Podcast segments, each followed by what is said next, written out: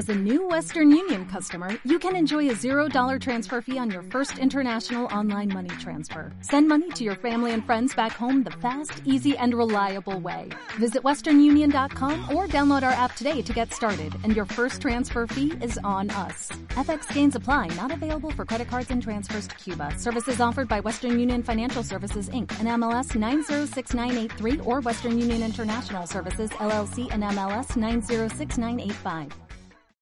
Hoy en Semillas de Conciencia entrevistamos a una persona que ha conseguido reducir al máximo los residuos en su hogar. Se llama Dawa y está al frente de la página web Tu casa sin residuo. Semillas de Conciencia. Bienvenida a Semillas de Conciencia. Eres todo un ejemplo para nosotros porque has, conseguido reducir a prácticamente cero el residuo que hay en tu casa. Cuéntanos un poquito, ¿cuándo empezaste y cuánto tiempo llevas con esta vida cero waste? Hola Alba, bueno, ante todo muchas gracias por haberme invitado, que me hizo una ilusión cuando tu hermana me contactó que, que no veas tú. Pero a ver, pues es que Em, el hecho de que me hayáis contactado tiene que ver con el hecho de cómo empezó todo esto. Yo en el año 2010 conozco la permacultura, entonces vivía en Latinoamérica. Ya de por sí, em, yo no tengo para contar la mítica historia de tenía una vida de la mierda en la ciudad y de repente me iluminé y me volví zero waste. Eh, es como, yo no tengo esa historia, es como siempre he venido con bastante conciencia ecológica. De hecho, hace montón, o sea, yo ahora tengo 38 tacos, pues hace 20 años cuando yo tenía 18 o hace 22 cuando yo tenía 16 que empecé a practicar vegetarianismo y yoga, eh, esto, esto sí que era como cosas de bastante raro, ¿no? Entonces sí que es verdad de que ya empecé con prácticas de vida saludable, empecé pues eso, con 16 años, 18, cambiar de dieta y demás, y de repente en un momento dado descubro el mundo de la permacultura. Y eso ya es como que para mí hubo un antes y un después. Yo vivía en Latinoamérica en aquella entonces yo tenía una tierra, una finca, una chacra, como dicen allí. Entonces empezamos a practicar.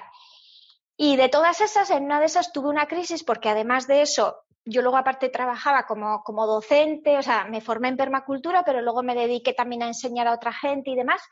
Y en una de estas me di cuenta de que lo mejor que se cultivaba en Latinoamérica se venía para aquí. O sea, siempre primera y segunda calidad, todo se venía para Europa, Japón o Estados Unidos. Y tercera calidad y lo más de que peor que peor, se iba para, se quedaba allí, ¿no? Entonces yo dije, uy, no, esto, esto no tiene mucho sentido con la soberanía alimentaria. Ese fue mi inicio y en el 2012 decido volver a Europa. Me asenté en Galicia, eh, y comencé un pequeño, un pequeño proyecto de permacultura y escribí un libro que se llama Silvestre, Comestible y Creativo, que es sobre recursos silvestres y comestibles. Y ahí es donde empecé a, a practicar sin quererlo. De repente me di cuenta que después de seis meses había juntado una bolsa de basura plástica así, porque claro, la permacultura ya sabes, todo lo compostas y no, o sea, yo nunca he sido de vivir en la punta del monte, o sea, he vivido en la punta del monte y en caravana y demás, pero aquella época vivía en un barrio a las afueras de Vigo. Lo que pasa es que, bueno, pues como ahora vivo en San Sebastián, pero en un barrio un poquito más rural y siempre me busco la vida para tener mi compostero, mis historias. Entonces, así es que empecé poco a poco y, sin darme cuenta, y hace dos o tres años me dijeron, eso que tú haces se llama Zero Waste. Y yo dije, ah, vale. Así que algún reto que te costó mucho al principio para algo, yo qué sé, los envases de un solo uso, cosas así, o siempre encontraste alternativas rápido? La verdad es que siempre he encontrado alternativa. Tengo que admitir que lo que más me cuesta es lo que verdaderamente, como digo yo, más impacto tiene, ¿no? Lo que más me cuesta es, por ejemplo, el hecho de dejarme de mover, ¿no? O sea, transporte. Por ejemplo, yo entre, mm, quiero decir, a nivel de envases, si te diría qué es lo que más me ha costado, no hay una cosa que digas, ostras, es que esto es lo que más se me ha... Eh, hay una cosa que se me ha resistido. No tengo esa sensación. Tampoco tengo la sensación que habla mucha gente de la gente me mira raro, porque yo creo que ya cuando ya son muchos años en los que te mueves en un ambiente y al final te empiezas a relacionar con esa gente y para mí a día de hoy raro eh, es que no tengo ni un solo amigo funcionario, no sé cómo decirte, ¿no?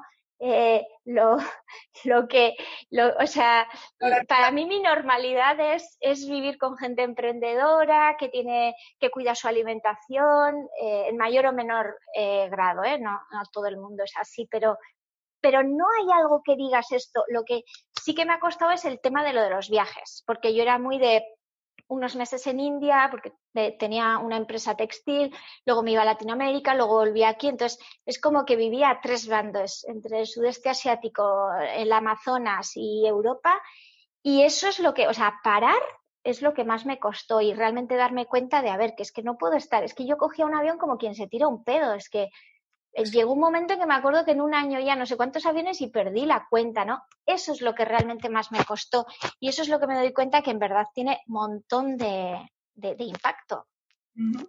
¿Qué otras cosas antes de, empezar la entrevista me comentabas? Cosas que a lo mejor no, no, tenemos tan en cuenta, pero que también son, tienen un gran impacto, ¿no? Como Internet, me decías. Vale. Eh, Vamos a ver, yo de todos los años que he estado, bueno, como te contaba antes, eh, eh, yo dirijo una consulta, a día de hoy dirijo una consultora que se llama Believing. Lo que hacemos es aplicamos estrategias de economía circular y cero residuo a nivel macro, es decir, trabajamos para empresas, para grupos empresariales, para territorios, eh, para instituciones también. Entonces, claro, ahí nos toca hacer eh, un trabajo un poco más serio, como digo yo, ¿no? Medir huella de carbono, cranear, o sea, pensar mucho en ver cómo le damos la vuelta a un montón de cosas que a día de hoy se, usan de un solo uso y que no nos damos cuenta. Entonces, realmente mi, llevamos dos años en esta empresa, eh, conformada como tal, ¿eh? antes veníamos de otras historias parecidas, pero sí que es verdad de que el hecho de estar en Believing a mí me hace darme cuenta de otras muchas cosas de las que no se hablan, ¿no? Que es lo que te decía antes. Por un lado tenemos el tema de lo de la alimentación.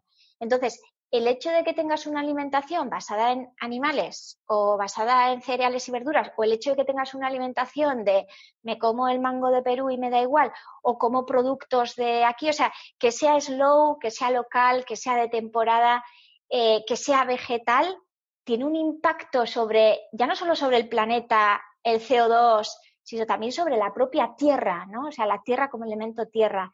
Sobre la otro de los... Porque comer algo fresco que es de aquí, que no tiene que venir en un barco, que a veces los meten en cama, supongo que será más bueno, ¿no? El producto cuando es local y también si es de producción ecológica, que si lleva vidas o lleva eh, otros productos químicos para que aguante más, que sea más mm, eh, productiva la planta. Claro, claro, es como, yo siempre digo, ¿no? Esto es muy instagrameable, el bol este de chía con goji, con mango, con papaya, eh, y lo te dicen healthy y todo lo demás, pero a ver, yo desayuno un plato de lentejas y arroz y será, o sea, sé que tiene muy poco glamour, pero me sacia un montón, tengo proteína para la mañana, que yo en la mañana tengo que estar como craneando y pensando mucho, y, es local, es de temporada, se lo he comprado al productor. O sea, por eso también me gusta mucho hablar de, jo, vámonos un poquito más allá de lo que nos venden por healthy, sustainable, green y demás. Claro. Sí, y, Y, a, raíz de eso, eso lo voy a enlazar con otro de las. Bueno, ya he hablado del impacto que tiene em, eh, pues el transporte, ¿no? Claro, a fin de cuentas, la, la industria que más contamina a día de hoy o sea, ese tema de la industria que más contamina tal varía mucho de un país a otro. Pero hay una que es la que más contamina que se repite en absolutamente todos los lugares del mundo, que es la industria de la refinería. Es decir, desde que extraemos el petróleo hasta que lo convertimos en plástico, gasolina, gas natural, demás. Entonces, yo siempre digo de que la forma en la que vivimos y nos movemos es lo que realmente tiene mucho más impacto que otras cosas que yo siempre digo que los envases están muy bien y el zero waste está muy bien, pero no nos olvidemos que es la punta del iceberg. Entonces, dentro del tema de la energía, tenemos la electricidad que podamos usar en casa, si es renovable o no renovable. Tenemos el tema de lo de los transportes, si nos movemos mucho, poco, si compartimos, si vamos en bici, donde trabajas, y luego está el tema de Internet, la huella de Internet, el hecho de que tengamos correos, no sé cuántas páginas, o sea, aplicaciones que no utilizamos en el móvil, o sea, todo eso está guardado en algún lugar y esos servidores eh, están utilizando electricidad. Nosotros, por ejemplo, todas las cosas que tengamos en la web y todos los servidores los tenemos eh, alimentados con energías eh, renovables. Trabajamos con empresas que, lo hacen de esa forma. Y me comentabas que trabajabais con empresas para dar también este giro. Mm, ¿Se están interesando cada vez más en hacerse sostenibles, entre comillas, o en, digamos, en tener un impacto medioambiental más pequeño que el que tienen ahora? ¿Notáis esta demanda de vuestro servicio? Sí, nosotros ahora mismo estamos con el sector turístico, con los hoteles, con la restauración, con, las, em, con territorios, es decir, con administraciones. Y, también estamos con una industria que a mí me llama mucho la atención y me ha gustado que nos hayan contactado, que es la industria cinematográfica.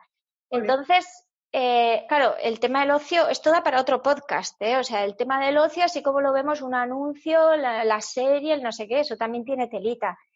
Entonces, eh, lo que yo sí veo es, por un lado, las industrias, o sea, hay dos perfiles. Están eh, las, las, personas, los ejecutivos, los directores, como lo quieras llamar, ¿no? Que en un momento dado dicen, ostras, le quiero dar la vuelta a esto como lo estoy haciendo porque no es sostenible. Y luego también está mucho el greenwashing y el postureo, ¿no? Por ejemplo, yo me doy cuenta en el mundo del turismo es más lo que a veces no les interesa tanto lo que hacemos, sino, pero esto va a figurar en algún lugar, o sea, quieren el sellito de lo que sea. Para poderlo vender. Entonces, claro, claro, es que el posicionamiento, o sea, desde que han dicho que, uy, cuidado, que lo eco-friendly es eh, tendencia y demás, o sea, cuidado que es como que ahora todo el mundo se quiere subir al carro. Yo ahí hay veces digo, o sea, a veces me da pereza las cosas como son, otras veces digo, bueno, eh, con tal de que lo hagan me, me, parece bien. Sí que es verdad de que me gusta trabajar más esa intención. O sea, me gusta ahondar en esa, en, vamos a hacer cómo podemos, vamos a ver cómo podemos em, eh, activar esa intención, ¿no? Y que sea más genuina, más real. Pero bueno, eso también es otra línea que, que llevamos en la empresa más a través de la docencia. Qué guay. Y bueno, estamos hablando de lo macro, volviendo un poquito a lo micro antes de cerrar, ¿qué consejos nos das en casa para que nosotros podamos hacer y reducir un poquito nuestra basura, nuestros residuos?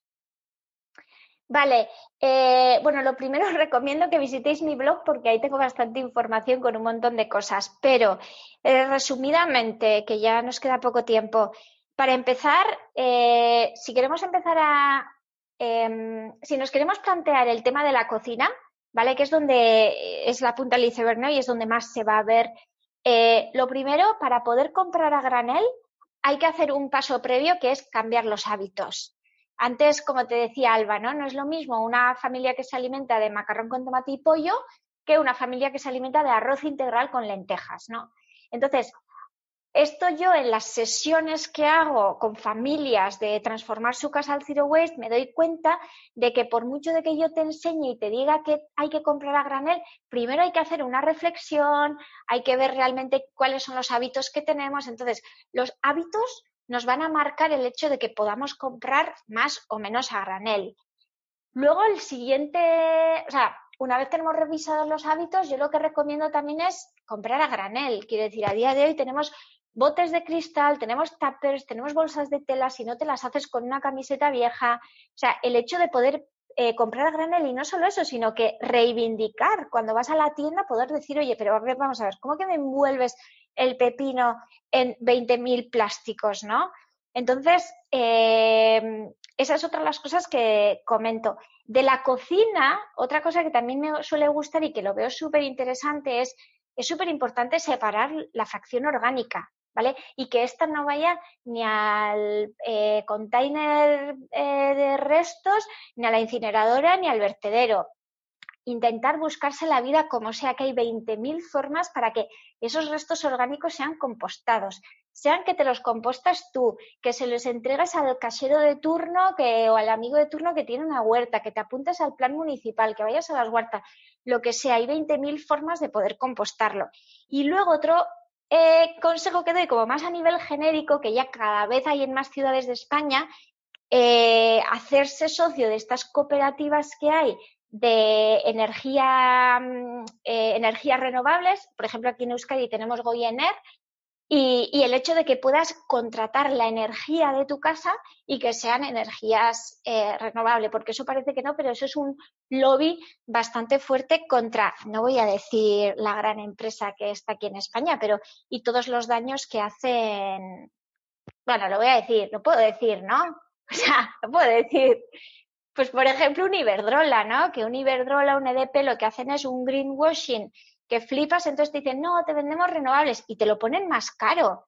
Es decir, yo en mi cooperativa no pago más por estar con, renovables. Entonces, bueno, pues apostar por Somenergía, Goyener, Enarguía, en Madrid no sé cómo se llama, pero todas estas eh, cooperativas.